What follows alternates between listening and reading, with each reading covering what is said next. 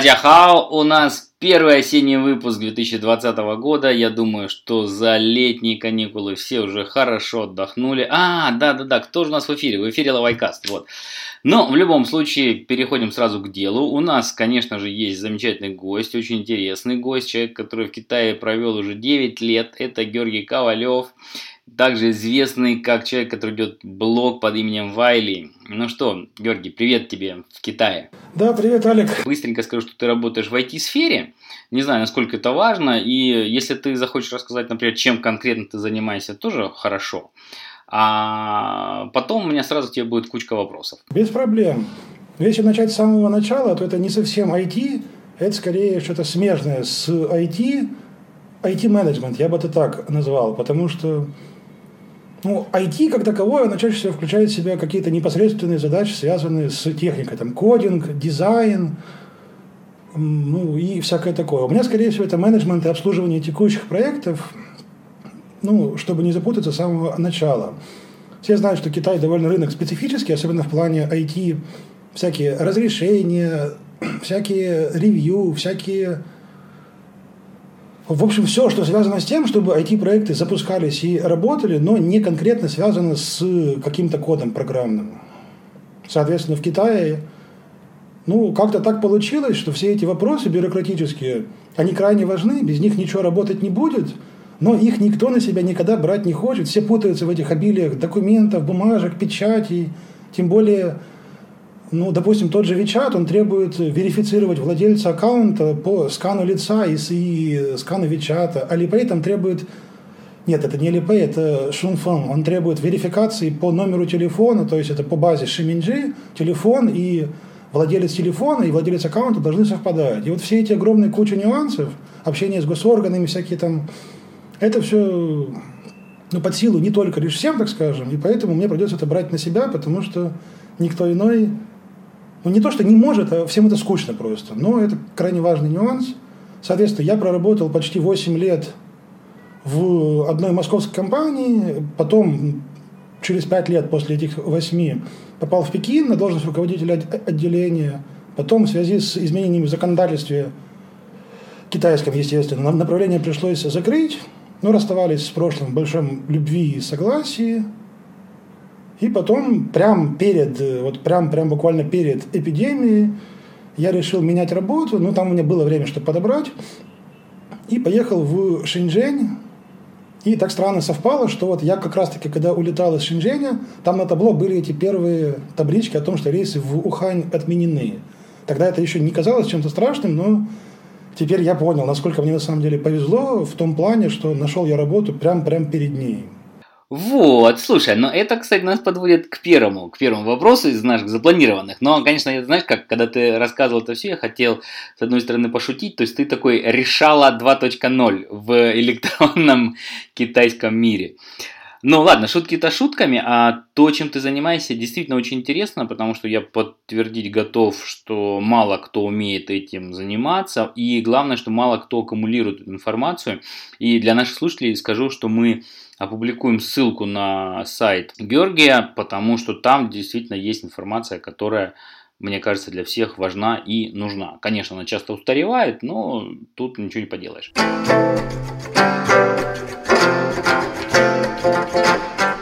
Первый вопрос мы когда с тобой готовились к этой записи, упомянули такое слово ошибка выжившего. То есть вот по твоему сейчас опыту ты вот успел на последний рейс в Шэньчжэнь, то есть ты успел найти работу до того, как все рухнуло. Ну, понятно, что, знаешь, как я прочитал тоже хорош, хорошую цитату, что все, кто делится положительным опытом, всех их можно назвать, что это результат ошибки выжившего. Ну вот э, ты выжил, да, и что ты сейчас видишь вокруг себя в плане работы? Все-таки в Китае сейчас для иностранцев есть работа или все настолько ввалилось, что вот надо синеющими пальцами держаться за то, что есть, и ни в коем случае не, там, не рыпаться, соответственно, из Китая, ну, а тем, кто вне Китая, не рыпаться в Китае? Знаешь, я буду здесь плохим консультантом, потому что это именно будет классическая ошибка выжившего. Я могу рассказать про себя, но мой пример будет э, ну, не знаю, не полезным остальным, потому что у меня как раз-таки все прекрасно и даже гораздо лучше, чем все было. То есть, во-первых, это крайне сократилась конкуренция, потому что все помним, как в феврале-марте те, которые решили переждать эпидемию за границей, они из Китая убежали, соответственно, то есть и из моих знакомых, то есть это даже были не только те, которые подрабатывали или работали на каких-то средних должностях, нет, это люди даже из среднего и высшего звена, они все улетели, и, соответственно, работы меньше не стало, потому что рынок китайский более-менее быстро восстановился, востребованность меньше не стала, а народу, который все это может делать, гораздо меньше.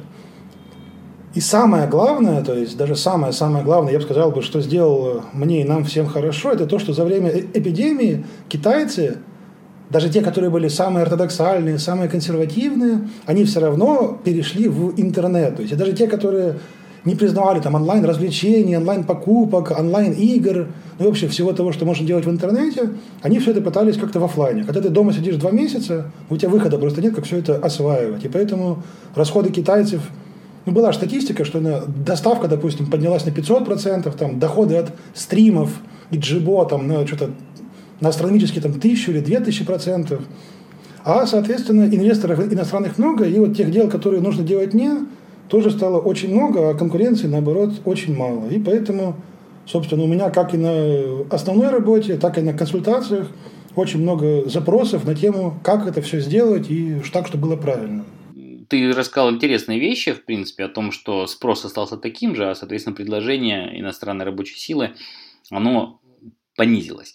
А вот скажи, то есть получается, как ты думаешь, сейчас все, кто вне Китая, все, кто убежал как крысы с корабля, который даже не то что тонул, он просто, знаешь, как на нем показалось, что открыл, докренился чуть-чуть, да. Вот все, кто оказались за бортом сейчас Китая, то есть как ты думаешь, они на низком старте, вот как только разрешат, то все сразу ломанутся в Китай? Или, вот смотри, этот вопрос он какой? Вот как ты видишь, сейчас э, нет ли угрозы или нет ли возможности того, что китайцы посмотрели, слушайте, да нам без, иностранцев вот эти полгода уже даже больше живется хорошо, в принципе, и туристы нам вроде как не важны, и всякие там мусор не приезжает в страну и прочее. И скажут, да, может, оставим все эти кордоны и преграждения, чтобы не ехали к нам всякие лауваи. Ну, ты прям с языка снял, потому что именно об этом я и хотел рассказать. То есть даже на своем примере то есть, когда мы приходили все продлевать пермиты свои рабочие в ВНЖ, нам сказали, что там компания должна платить определенное количество налогов в год, иначе иностранцев мы там не примем. И такое видно по всему, то есть по всем абсолютно аспектам, что требования ужимаются, и ну, в плане того, что китайцы все меньше и меньше рады видеть тех, кто непонятно чем занимается, непонятно как живет. То есть э, я там общался, у меня же есть разные знакомые, некоторым, которые ну, находятся здесь по семейной, по рабочей, по другим постоянным ВНЖ, у них все в порядке. И продление, и даже там смена, у них все в штатном режиме, как было и раньше. А тем, кто по бизнес или по визам, то есть не, не по ВНЖ, по визам, у них всех в паспорт ставится какой-то непонятный стикер про продление, то есть даже без буквы, и просто там написано в примечании, что разрешено пребывание до какого-то там срока.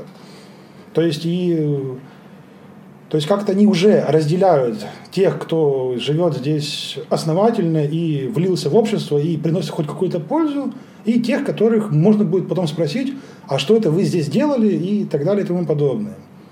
И опять же, по своей сфере, то есть я, ты правильно сказал очень про то, что китайцы все больше и больше понимают, что не так они все и нужны. Само собой страдает индустрия в первую очередь развлечений, то есть это ночные клубы там и, и так далее. То есть, в принципе, спрос очень большой на иностранцев, но в силу того, что эпидемия, каждый иностранец-то на виду находится, и поэтому сложно так уже вольготно, как раньше, всем этим распоряжаться. То есть мне так кажется, что, повторюсь, опять же, буду пессимистом, ну или для кого-то оптимистом, что такого, как раньше, уже никогда не будет, просто потому что ну, Китай научился жить без иностранцев – и иностранцы все подряд ему уже абсолютно не нужны, как я считаю. Слушай, ну фразу «Китай научился жить без иностранцев», мне кажется, можно выносить в заголовок статьи, подкаста, чего угодно. Ты же не путай, я еще не договорил, что не без всех иностранцев. Допустим, хороших иностранцев, там, ну, высокооплачиваемых, там, с достижениями, Китай, наоборот, начал все активнее привлекать и давать им всякие льготы и привилегии. То есть, опять же, у меня знакомый, там тоже была отдельная ситуация, но неважно. У него там что-то было с дипломом, то ли не успели доставить легализацию, то ли и еще что. И так как он нервничал по поводу своего здесь пребывания, он на же подался. То есть там нужна зарплата, это шестикратная зарплата по провинции. Да? То есть все, ему там подались, допустим, сегодня, и послезавтра курьер уже лично домой привез ему вот эту карточку. То есть, как ты видишь, это настолько на, навстречу идут, что дальше уже некуда просто. За день все это прошло, и курьером привезли домой. Как бы это, это показательно.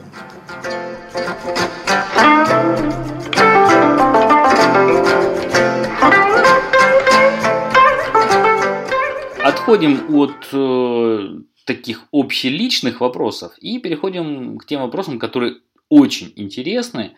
Интересны, я думаю, и нашим слушателям, интересны и мне, потому что я в этом живу, и я вот отдаю себе отчет после того, как ты рассказал про то, чем ты занимаешься, что огромное количество аспектов этой жизни, которая проходит мимо меня в Китае, я не знаю. Вот смотри, первый вопрос. Насчет того, что в Китае есть киберполиция, назовем это так, да, насчет того, что надо регистрировать свои сайты и прочее. Вот не вдаваясь, конечно, в огромное количество подробностей, но скажи, вот для сначала физических лиц. Вот если я, например, хочу иметь свой сайт в Китае, вообще эта идея имеет смысл? И если да, то как сделать так, чтобы все это было легально, хорошо, бело и пушисто? Вот ты сейчас одним вопросом прям задал тему для, не знаю, курса лекций даже, я бы сказал бы так. Потому что, во-первых, про роль веба в Китае, именно веба как интернета, это отдельный вопрос, потому что все стремительно переходит в мини-апы, в паблик-аккаунты и так далее. И сам веб, он переживает не лучшие времена, и даже там китайские технологии в плане веба именно не сильно развиваются, потому что ну, ты сам видел, там реклама часто есть там какой-то онлайн-школы, где нет даже сайта. То есть есть просто ссылка на мини-ап в Вичате или сразу же лендинг для загрузки в App Store.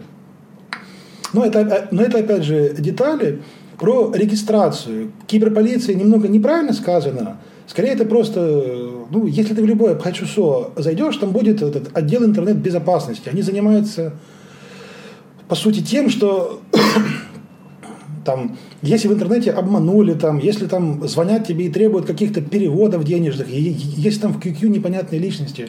То есть, по сути, это борьба с интернет-мошенничеством. Ну и именно для этого вся эта регистрация и существует. То есть просто, если ты физлицо, ты просто берешь там, отправляешь свой паспорт, ну или шинфэнжэнь для китайцев, там описание сайта, регистратор домена, и буквально там за день-два тебе дают этот номер, который ты потом помещаешь в футере сайта. И это просто служит для того, чтобы если на сайте возникнут какие-то проблемы, или кто-то будет жаловаться на то, что меня обманули, не доставили, выпрашивали деньги, то со всем этим пойдут к тому, на кого зарегистрирован сайт. И единственное главное отличие, что сайт можно регистрировать как на физическое лицо, так и на юридическое, но в случае с физлицом ему нельзя заниматься коммерческой деятельностью на сайте. То есть для этого нужно или ИП, или уже свою компанию. Ага. То есть, если бы я регистрировал свой сайт в Китае, э, на китайском, размещал бы на китайском сервере и, соответственно, чтобы у него был там беспрепятственный доступ из Китая, то мне обязательно надо было бы его зарегистрировать вот так вот в полиции. Ну, как раз-таки полиция не, не обязательно, это так, ж, крайне желательно, но нет. Но первое, тебе нужно было бы получить этот ICP рассмотрение. Но там, опять же, глубокая тема, чем ICP рассмотрение отличается от ICP коммерческой лицензии. То есть тебе нужно было поставить в известность там, своего хостера, допустим, что ты на сайте не собираешься заниматься коммерческой деятельностью и не зарабатываешь напрямую с помощью него деньги. Потом тебе выдали номер, который начинается на иероглиф провинции, ICP, дальше номер. Потом с ним уже ты спокойно купил бы хостинг, домен, и так далее. И потом бы уже отправил все на рассмотрение в полицию, где тебе выдали еще один номер. То есть главная разница ICP и все с ним связано. Они следят за тем, чем ты занимаешься на сайте, платишь ли ты налоги, не продаешь ли ты того, что, э, так скажем, под особым регулированием, а полиция занимается тем, чтобы ты на сайте не обманывал, не занимался фишингом, не воровал пароли. То есть две таких надзорных структуры, которые, в принципе, друг друга дополняют. Слушай, ну это действительно интересная информация, потому что я, честно скажу, конечно, не задумывался о том, надо ли э, в Китае если ты хостишься на китайских серверах, регистрировать свой частный сайт, а вот теперь ты подтверждаешь мои, мои худшие опасения. Но я думаю, мы действительно не будем рассказывать много про э, юридические лица, потому что это не задача нашего подкаста. Я думаю, те, кому вдруг это интересно, всегда могут к тебе обратиться напрямую. Но просто вот, опять же таки, два слова про юрлица, потому что не так давно в определенных пабликах у нас был спор с людьми, которые говорят, вот мы научим вас, как в Китае делать, э, соответственно, там ICP-лицензии, как в Китае открывать сайты и прочее, прочее. И вот как раз спор сводился к тому, что по моему, по моему мнению, открывать сайт сейчас в Китае даже для юрлица это практически такая бесполезная задача, то есть э, особо туда никто ходить не будет, ну только в качестве какой-то визитной карточки, просто чтобы было. Я потом скину статью, то есть там можно будет со скриншотами посмотреть, но чисто для единственного примера, который, думаю, хватит с головой. Если зайти в Байду метрику и посмотреть, там, сколько по Китаю искали какой-то более-менее популярный запрос, то, допустим, купить машину, да, то в Байду это искали за неделю 13 тысяч человек со всего Китая. В Мовичате за день это же словосочетание искали 2,2 миллиона человек. То есть, как бы, на эту тему ком- комментарии излишни просто.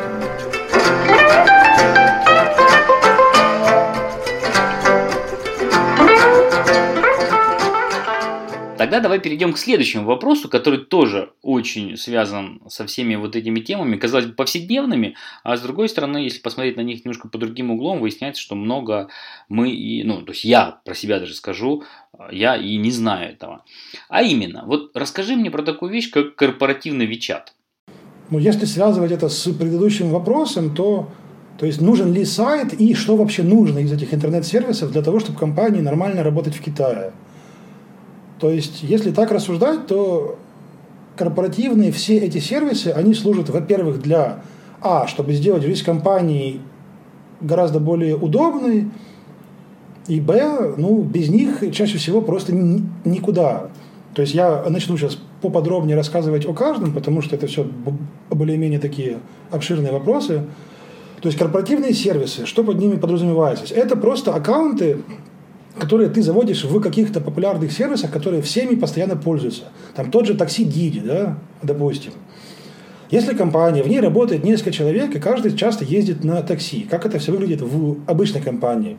Кто-то едет, платит за свои деньги, сохраняет скриншот заказа или берет чек, отправляет потом его авансовым отчетом, и потом раз в месяц ему деньги эти возмещаются.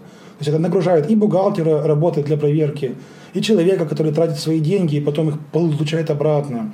И вообще это огромное переливание с пустого в порожнего. Поэтому просто заводишь корпоративный аккаунт на компанию, добавляешь работников, которые могут им пользоваться, и потом они просто при оплате выбирают не оплата э, с моего счета, а оплата со счета, со счета компании. И все. Никаких инвойсов. Бухгалтер раз в полгода берет один общий инвойс на все поездки и сдает его в налоговую.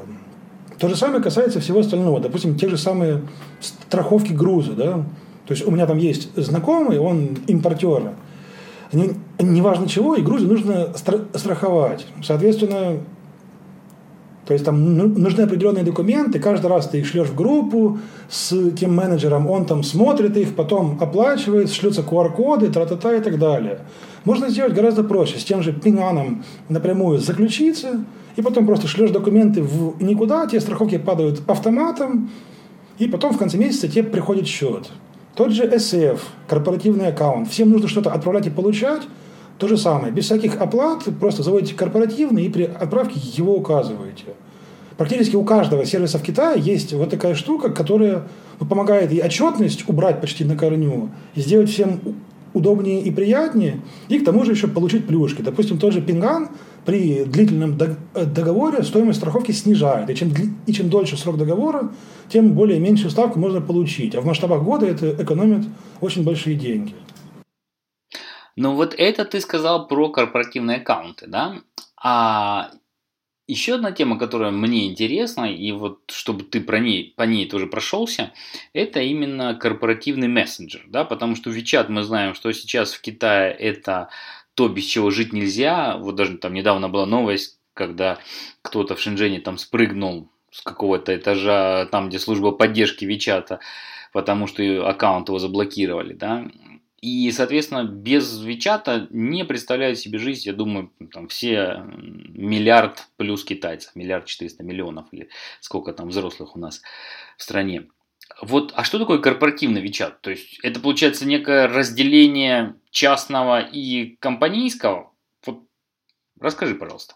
Ну вот в том его и прелесть, что это тот же Вичат, только с функциями, которые нужны в компании. Допустим, ну, при регистрации корпоративного WeChat это отдельный уже будет аккаунт и отдельное приложение, но с него также можно добавлять там людей в контакт-лист, только просто у твоего имени уже будет светиться эта бирочка с названием компании. Не придется доказывать кому-то, что я действительно представляю ее, уже все видно сразу, где он работает, его визит, какую должность он там занимает.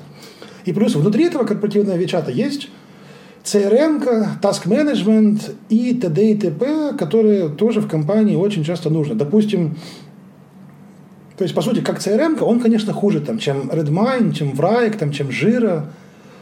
Э, то есть, там он гораздо менее гибкий в настройках. То есть, допустим, если в WeChat я хочу поставить таску какому-то из работников, в принципе, это можно было бы сделать быстро, да, но там нет каких-то тонкостей, которые, допустим, в том же Wrike есть, да, там, таймлайн установить, там, добавить наблюдателей и так далее. То есть в нем, по сути, это универсальное решение, которое, конечно, работает хуже, чем все специальное, но главная прелесть того, что он полностью в одном и том же поле с обычным Вичатом, и если, допустим, тот же Slack, в котором, согласен, корпоративные функции выражены гораздо лучше, но в Slack только по инвайтам регистрация, и там общаются только работники то в корпоративном Вичате, несмотря на все эти мелкие недостатки, есть огромное преимущество, что ты можешь в том же самом приложении общаться и внутри компании, в своих внутренних чатах, и потом просто свайпнуть влево, свайпнуть вправо и уже общаться из того же вичата с обычным. И также добавлять, обмениваться QR-кодами, показывать свои визитки и т.д. и т.п. То есть, подожди, давай я тебя буду перебивать, потому что тема интересная. То есть, это для меня, как для пользователя, одно и то же приложение. Соответственно, я в нем имею один и тот же аккаунт, да, но я могу с этим аккаунтом быть как внутри корпоративного Вичата, так и как бы в личном своем Вичате, который уже там с работой не связан. Я правильно понимаю? Или все-таки это два отдельных APP, два отдельных приложения? Два отдельных приложения, само собой. То есть их можно зарегать на один номер телефона, но QR-коды будут разными и учетные записи разными будут. То есть, то есть, условно говоря, если я, например, захочу выйти, э, то есть захочу пообщаться с кем-то из своих друзей в Вичате, то из корпоративного Вичата мне надо будет все равно выйти, я должен буду открыть свой обычный Вичат на телефоне и, про, и, и там общаться, правильно? Ну почему? Ты спокойно можешь общаться с ним из корпоративного, только что тебе потом скажет начальник, он же может просмотреть логи общения всех и спросит, а, а, а почему это вы обсуждали там то и то, как бы зачем тебе это нужно обсуждать с рабочего, да? Да, понятно. Но вот тогда смотри, такой еще просто, э, ну как, заметка это и для тебя, и для слушателей. Ну вот я много, конечно же, общаюсь по работе в Вичате, очень много. Но пока, ты знаешь, я пока ни разу, а может быть я не обращал внимания, но я не видел ни одного пользователя, у которого было бы что-то вот похожее на значок, что это корпоративный аккаунт или какого-то, ну, какое-то оповещение, что да, вот, то есть я общаюсь с многими людьми из банков, и это всегда частные вичаты, и я общаюсь с ними по там, рабочим вопросам каким-то, да, и вот мне было бы наоборот хорошо, если бы я видел, что это человек, который проверен, что он действительно там работник этого заведения, а не какой-то там импостер. Но вот я пока такого не видел, ты знаешь, на удивление. Ну, во-первых, это потому, что WeChat Work, ну, на английском, он вышел из беты, и с его сайта пропала надпись бета буквально там месяцев 7 назад – а вторая часть а, вопроса – это то, что мы с тобой хотели обсудить самым последним пунктом под номером 5. А вот корпоративный Вичат, ты можешь его открыть только если у тебя есть юрлицо зарегистрировано в Китае, или, например, если ты имеешь там свой колхоз где-нибудь в, не знаю, в Подмосковье, ты тоже можешь открыть корпоративный Вичат. В теории можешь, то есть у Вичата есть Вичат Global, допустим, и Вичат э, внутрикитайский. То есть, и это даже, в принципе, написано в гайдах. Допустим, за верификацию паблик аккаунта внутри Китая нужно заплатить 300 юаней, а для иностранных юрлиц 99 долларов. Но я когда-то пробовал связываться с Alipay Global, это платежная система, то есть тот же Alipay, но которая принимает платежи в валюте из-за рубежа и выводит их на твой китайский банковский счет. И ты знаешь, я просто погиб от того, что нужно, то есть форматы документов не те, там отчетность не та, проверки не те и так далее и тому подобное. Это практически невозможно, если ты не какая-то большая компания, которая реально сможет все это преодолеть. То есть, ну и плюс у них, у них там огромные лимиты на вывод, то есть если, допустим, какой-то ИПшник откроет, ему оборот нужен будет постоянно, каждую неделю выводить. А вот корпоративного, допустим, Global Alipay, там минимальная сумма к выводу, там что-то около 10 тысяч евро, я не помню точно. То есть это явно не годится для каких-то мелких ИПшников и колхозов, как ты сказал, которые собираются вести деятельность, потому что они разорятся даже еще на этапе подготовки документов. То есть ты можешь себе представить там какой-то колхоз, то есть хотя бы предоставить учредительные документы на китайском с легализацией. Во сколько это обойдется, да? Ну, то есть получается, это все равно будет э, необходимо, если ты, э, компания, которая зарегистрирована за рубежом, по какой-либо причине хочешь использовать корпоративный WeChat, зарегистрировать на себя, то все равно придется э, сталкиваться именно с китайской бюрократической машиной, с легализацией документов и, и прочего. Ну, естественно, Tencent все-таки китайская компания, и пока что своих там равноправных офисов в других странах они вроде не открывали, которые прям будут там Tencent, допустим, Россия, там Tencent Китай и, и так далее. Но ты знаешь, мне больше кажется, что все эти все эти международные сервисы, они до нас практически не докатываются. Я имею в виду на Запад. То есть они чаще всего катятся на Восток. Допустим, та же Малайзия, Сингапур, вот там же у них и Допустим, в Сингапуре, в том же государстве, язык китайский, им даже с переводами париться не нужно. Там в Сингапуре, в, там, в той же Малайзии, там есть отделение и Alipay, и Tencent, и они этим всем более-менее активно пользуются. То есть, но как-то на Запад все это не, до, не дошло, не знаю почему. Ну и дойдет ли вообще, и, и нужно ли это? Ну, ты, наверное, догадываешься, почему я так спрашиваю. Потому что все мы знаем, что для регистрации в Вичате нужна верификация. Даже ты ее упоминал в начале нашего разговора. И верификация – это огромная проблема. Кстати, я скажу так, что я напрямую разговаривал с командами Вичата, которые как бы с этими вещами работают. Напрямую им тоже жаловался был удивлен, что и они эти вопросы не умеют решать. То есть там пока я не нашел способа ручного управления вот этими вещами, даже внутри этой корпорации, да, то есть к кому обратиться, чтобы этот вопрос там решили, и чтобы мне сказали, что такие варианты есть. Ну вот э, я подумал, что а вдруг корпоративный WeChat зарегистрирован за границей, он эту проблему может снять для иностранного пользователя. То есть ты можешь с меньшим количеством препятствий зарегистрировать свой WeChat аккаунт. У тебя, может быть, есть какие-то лайфхаки вот для всех тех бедных несчастных, которым нужен WeChat, но которые сидят за границей, у них и номер иностранный, и все их же только сердечные друзья говорят, что они уже исчерпали свой полугодовой лимит на верификацию пользователей. Ну, слушай, с такой постановкой вопроса ты предлагаешь для того, чтобы вывести муравьев, ты предлагаешь сжечь гостиницу. То есть, как бы это... Я еще добавлю, просто ты же сам понимаешь важность Вичата. Это, кстати, для плавного перехода к следующему вопросу. То есть, это уже гораздо больше, чем мессенджеры. Это, как они сами говорят в своем девизе, образ жизни и практически что документ. То есть, там, имея доступ к чему-то в Вичату, ты спокойно можешь Э, ну, да сделать практически все, что угодно, начиная там от налогов и социалки, там, и заканчивая там, за, заказом паспорта и так далее. То есть, как бы и иностранцам, мне так кажется, стоит ну, свыкаться с мыслью постепенно, что зарегаться в Вичате – это не значит зарегаться в мессенджере. Это значит получить какой-то документ, что, само собой, гораздо сложнее, чем просто регистрация в мессенджере.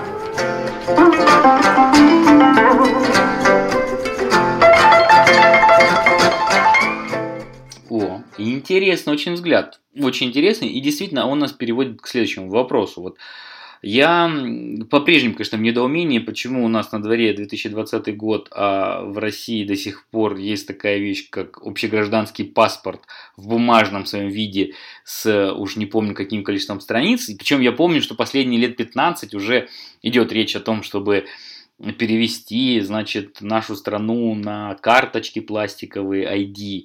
Хотя, как я понимаю, во многих других странах этот переход произошел уже там 20 или 30 лет назад. Буклеты остались только в Беларуси и в России, я тебя удивлю. Даже в Сомали уже пластиковые карточки. Вот, даже уже в Сомали пластиковые карточки, да. Я просто плачу. Ну, вот э, тогда давайте, наверное, будем лоббировать за сохранение. Должно же у нас остаться что-то уникальное. Ретро, ретро-паспорта такие, да. Ну вот, а в Китае, я думаю, многие слушатели сталкивались, знают, есть такое магическое слово шенфэнджен, это китайский ID, удостоверение личности, это такая малик, маленькая пластиковая карточка. И вот сейчас, как я понимаю, идет еще дальнейшая эволюция шенфэндженов, и расскажи нам про вот эту эволюцию, то есть что сейчас китаец может сделать уже даже без физического, то есть что с физическим шимфэндженом ты можешь делать, понятно, ты там предъявляешь его, когда у тебя там просит полиция, предъявляешь его в каких-то местах, например, ну, для того, чтобы хотя бы пройти на поезд или на самолет, а вот сейчас, как я понимаю, идет отказ даже от физического носителя. Ну смотри, я когда-то, то есть еще лет пять назад заинтересовался эволюцией этих шинфэнджений, и, собственно, там уже в те годы ходили слухи про то, что второе поколение шинфэнжэней будет заменять на третье, уже с интегрированной банковской картой, там еще парой функций и так далее. И все так думали, и все в это верили. Но потом в жизнь ворвался WeChat, его мини-апы и так далее. То есть хоть же WeChat, он, по сути, был с 2012 года вроде бы, или 2011, но активно-то им пользоваться начали лет пять назад буквально. И так как-то странно вышло, что в 2017 отменили идею там, перехода на шинфэнжэнь третьего поколения и решили переходить на электронные, именно шинфэнжэнь. То есть, что это значит? Во-первых, э, думаю, все знают, что в Китае при получении первого ID, как в принципе и последующих, ты сдаешь биометрию лица. То есть это фотка, ты как в Face ID в айфонах крутишься перед камерой, оно снимает этот слепок и хранит его где-то в недрах базы. То есть они просто-напросто они убрали эту бумажную карточку и вместо него сделали и в WeChat, и в Alipay, в двух остальных провайдерах так называемый мини-ап. То есть ты регистрируешься в нем, как в любом обычном сервисе, а потом при демонстрации чего-либо ты его разблокируешь, показываешь QR-код, и в QR-коде закодирована информация о нем, то есть его номер, там, срок действия, фамилия, имя, отчество и т.д. и т.п. Потом Э, камера на ресепшене отеля там, или в аэропорту, она принимает дату из этого QR-кода и сканирует твое лицо, отправляет его в базу данных, и ему приходит ответ в процентах, насколько эта биометрия лица совпадает с данными, указанными, которые написаны в шинфинжене. То есть, по сути, это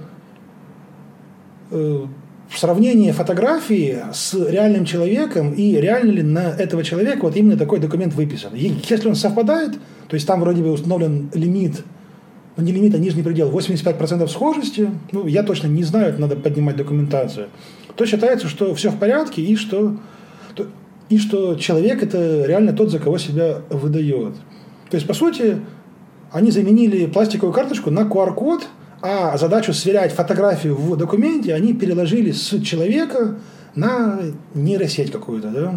Скажи, а вот сталкивался ли ты с таким вопросом в своем изучении этого предмета? То есть, а если ты, например, теряешь телефон, ну или у тебя в телефоне села батарейка, да, вот это другой э, вопрос современности в Китае, когда у всех есть ну, с одной стороны, везде есть станции подзарядки и выдачи в краткосрочную аренду пауэрбэнков, а с другой стороны, все, конечно, боятся, что батарейка сядет. Ну вот, условно говоря, представь, что ты вышел из дома без шимфенджена пластикового, и в телефоне села батарейка. Вот э, интересно, как это будет работать в таком случае? Вот, смотри, то есть, и именно для этого то есть тебе нужно просто помнить свои аккаунты и номера. То есть я думаю, ты сам встречал в кондитерских и так далее эти терминалы оплаты от Alipay, которые в виде такой стойки с экранчиком.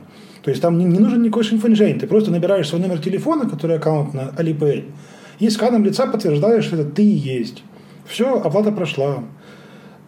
Аэропорт, то есть пока что не везде, пока что только China Southern и там ну, практически все крупные аэропорты, ты предварительно зарегистрировался в приложении China Southern, подтвердил, купил билет, все, ты можешь идти в аэропорт и проходить безопасность, садиться на рейс без, без вообще, без предъявления чего-либо. То есть твое лицо – это уже посадочный талон, который служит и для прохождения безопасности, и паспортного контроля, и посадки на рейс. То есть фактически сейчас у нас надо помнить свой номер телефона для оплаты, если что, на всякий случай, если ты вдруг там вышел без телефона или батарейка села.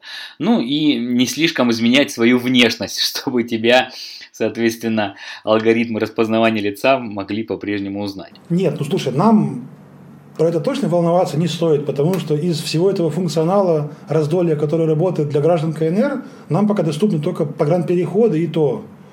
Ну, хотя, в принципе, не, они уже более-менее полноценно работают.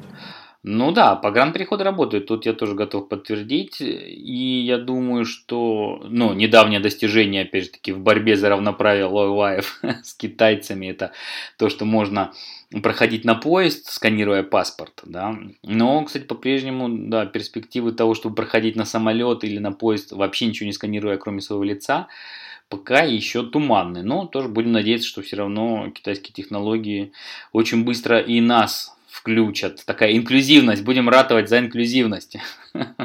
Вот. Ну, как кто-то сказал на форуме, я не помню, что там, мол, типа, бла-бла-бла, цифровое рабство. Я же говорю, что я рад цифровому рабству. Меня раздражает то, что Лаваев туда в это рабство не пускают. Так что а, еще вспомнил хороший пример. В отеле, то есть тоже можно заселиться без абсолютно документов. Там стоят такие же штуки, как примерно от Alipay, и там так и написано. Забыли шинфэнжэнь, не беда. То есть ты, ты, ты вводишь номер шинфэнжэня своего, сам знаешь, в Китае его любой наизусть помнит.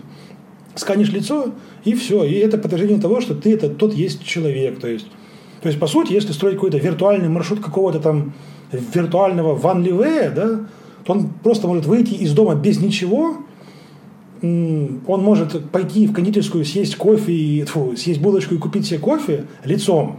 Он может сесть на метро лицом, то есть, да, то есть там в некоторых городах, помню про Цзинань точно, были ветки метро, где можно с... оплачивать поездку, то есть, опять же, сканя лицо у турникетов. Он может доехать на метро до аэропорта, сесть на самолет, опять же, без ничего, ну, если он China Southern летит, допустим, зайти в отель, тоже, опять же, не все отели, но тем не менее, и потом таким же путем вернуться назад, абсолютно не беря с собой вообще ничего. Ох, вот оно, светлое будущее, которое уже наступило, наступило и стремительно распространяется действительно по всему Китаю. Подтверждаю, что это есть. И я думаю, что за следующий год, я думаю, покроет ну, планы такие есть на метро точно покрыть все метро системы распознавания лиц. По крайней мере, я уверен, что в 2021 году и Пекин, и Шанхай, и Гуанчжоу, и Шэньчжэнь будут полностью все ветки э, вот так вот модифицированы. И в Гуанчжоу уже не только на China Southern, уже весь аэропорт, по идее, работает по такой схеме, что ты с помощью лица проходишь до самолета. Я думаю, что пример Гуанчжоу последуют тоже другие рапорты, и поэтому уверен, что да, к концу следующего года вот этот цифровой рай, в который нас не пускает, или цифровое рабство, в которое да, нас тоже не пускает, в общем, он будет везде по Китаю работать.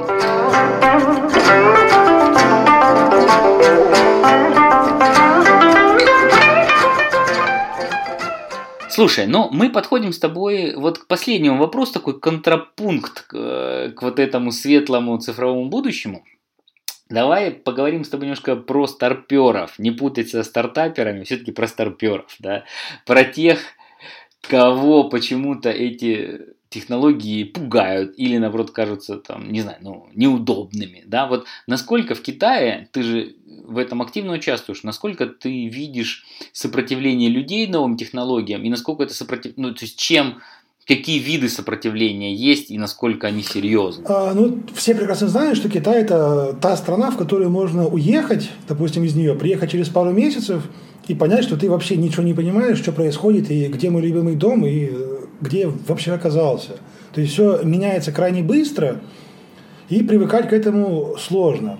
Но китайцы в этом плане более-менее лояльно поступают, они не заставляют мгновенно переходить, они просто делают так, что пользоваться чем-то остальным становится неудобно. То есть, допустим, как же было с той же самой наличностью? То есть сейчас я не видел наличности, ну, не совает, ну, года три уже, то есть просто вообще ни разу, ни одной бумажки. То есть почему? Ну, потому что это реально неудобно. Там, не таскать с собой стопок бумаги, не звенеть пиастрами каждый раз, когда тебе сдачи выдают, не бояться, что украдут и т.д. и т.п. И когда там ко мне приезжали гости, они там заходили в магазин, что-то хотели купить, а в магазине в кассе нет ни одной бумажки, сдачу дать с Тайваня нечего. И в Пекине, я еще когда жил, то в центре города там очень много магазинов мечутся туристов с пачками юаней в руках и не знают, что делать, потому что сдачи ни у кого нет, чтобы купить элементарной воды. И так абсолютно со всем. То есть они просто постепенно делают это неудобным для использования и мало-помалу переводит их всех на новые рельсы. Но, само собой, это наталкивается на активное сопротивление, там кто-то привык к чему-то, кто-то не хочет, кто-то там скрывает что-то. Но, как говорится, против системы не попрешь, и, или ты привыкнешь и будешь пользоваться, или просто будешь вы, выкинутым из общества. То есть на примере того же самого WeChat и ну, давай даже только WeChat, да. То есть, как можно нормально жить в Китае, не пользуясь WeChat. Там была пара на форуме людей еще давно, которые утверждали, что так возможно. То есть, ты считаешь, что это возможно? Я считаю, что это очень сложно. Действительно, это уже практически такой подвиг отшельничества. Вот, вот, это новое цифровое отшельничество, да.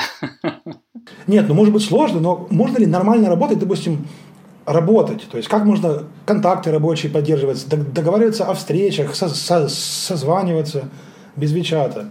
Работать, да, работать без Вичата невозможно, абсолютно. Жить, ну, может быть, сло, сло, очень сложно, это будет просто, ну, не знаю, преодоление ради преодоления.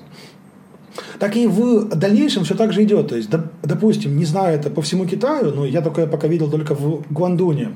То есть у каждого объекта недвижимости, там дом, квартира, склад, офис, неважно, там есть такие QR-коды. То есть ты когда регистрируешься, допустим, как иностранец или там снимаешь этот офис и потом переносишь туда адрес регистрации, это все так, так называемый код, ты его сканируешь, ты его гасишь, и это считается, что официальный договор между тем и тем. То есть э, я помню, Артем Жданов как-то выкладывал сканы из, из этого вот, из регистрации Лаваев в Шанхае, там что-то 10 или 20 страниц. В Шэньчжэне это элементарно. Это просто ввел имя, фамилию в мини-апе, отсканил этот вот QR-код на двери и нажал кнопку «Отправить». Все, то есть больше не, не требуется ничего. И, соответственно, это удобно. Я всех знакомых к этому приучаю, и все удивляются от того, что не, нужно ни, никуда ехать, тащить свои документы, фандуна, ксерокопии, стоять в очереди, регистрироваться, когда это можно сделать буквально одним кликом. И так обходится со всем абсолютно. То есть, чем ну, не, неудобнее становится использовать что-то старое, то приходит что-то новое. Хотя с этим очень много не, не согласятся, потому что они ретрограды, и им так удобнее. Да, но тем не менее прогресс неумолим. Ну смотри, нет, это просто объясняется тем, что это дает более высокую производительность труда. И то есть, чем, то есть это, конечно, марксизм, но правильности своей от этого он не утратил, что все, там, любой бизнес, любое общество будет стремиться к более высокой производительности труда, или иначе оно просто остановится в развитии.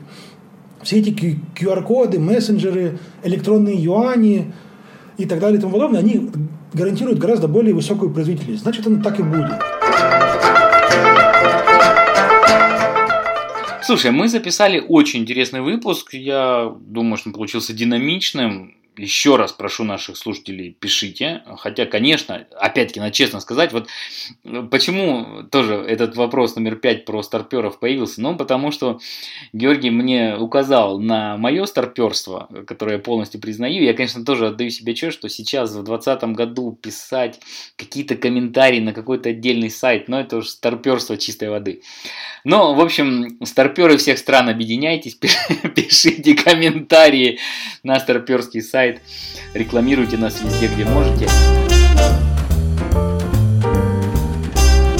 У нас обычно есть рубрика «Китайская грамота». В тему вообще нашего, получается, подкаста я бы такую грамоту, это очень часто употребляемое стандартное, не стандартное, а именно часто употребляемое китайское выражение, оно звучит так. Чудо пучи, син де пулай. То есть, если не уйдет старое, то новое не придет. Я думаю, что это очень хорошо обобщает тему вот нашего сегодняшнего подкаста. Действительно, старое в Китае стремительно уходит, чтобы освободить место для нового. Итак, еще раз. Джуде пучи, син де пулай.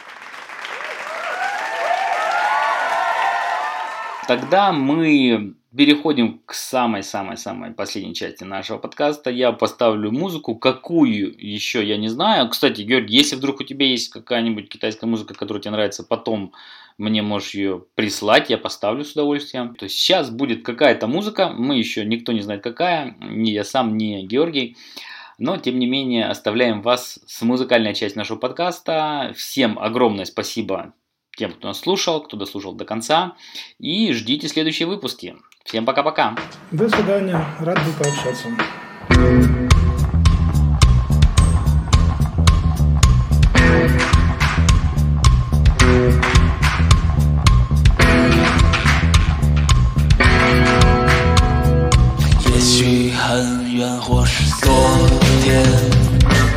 个迷惑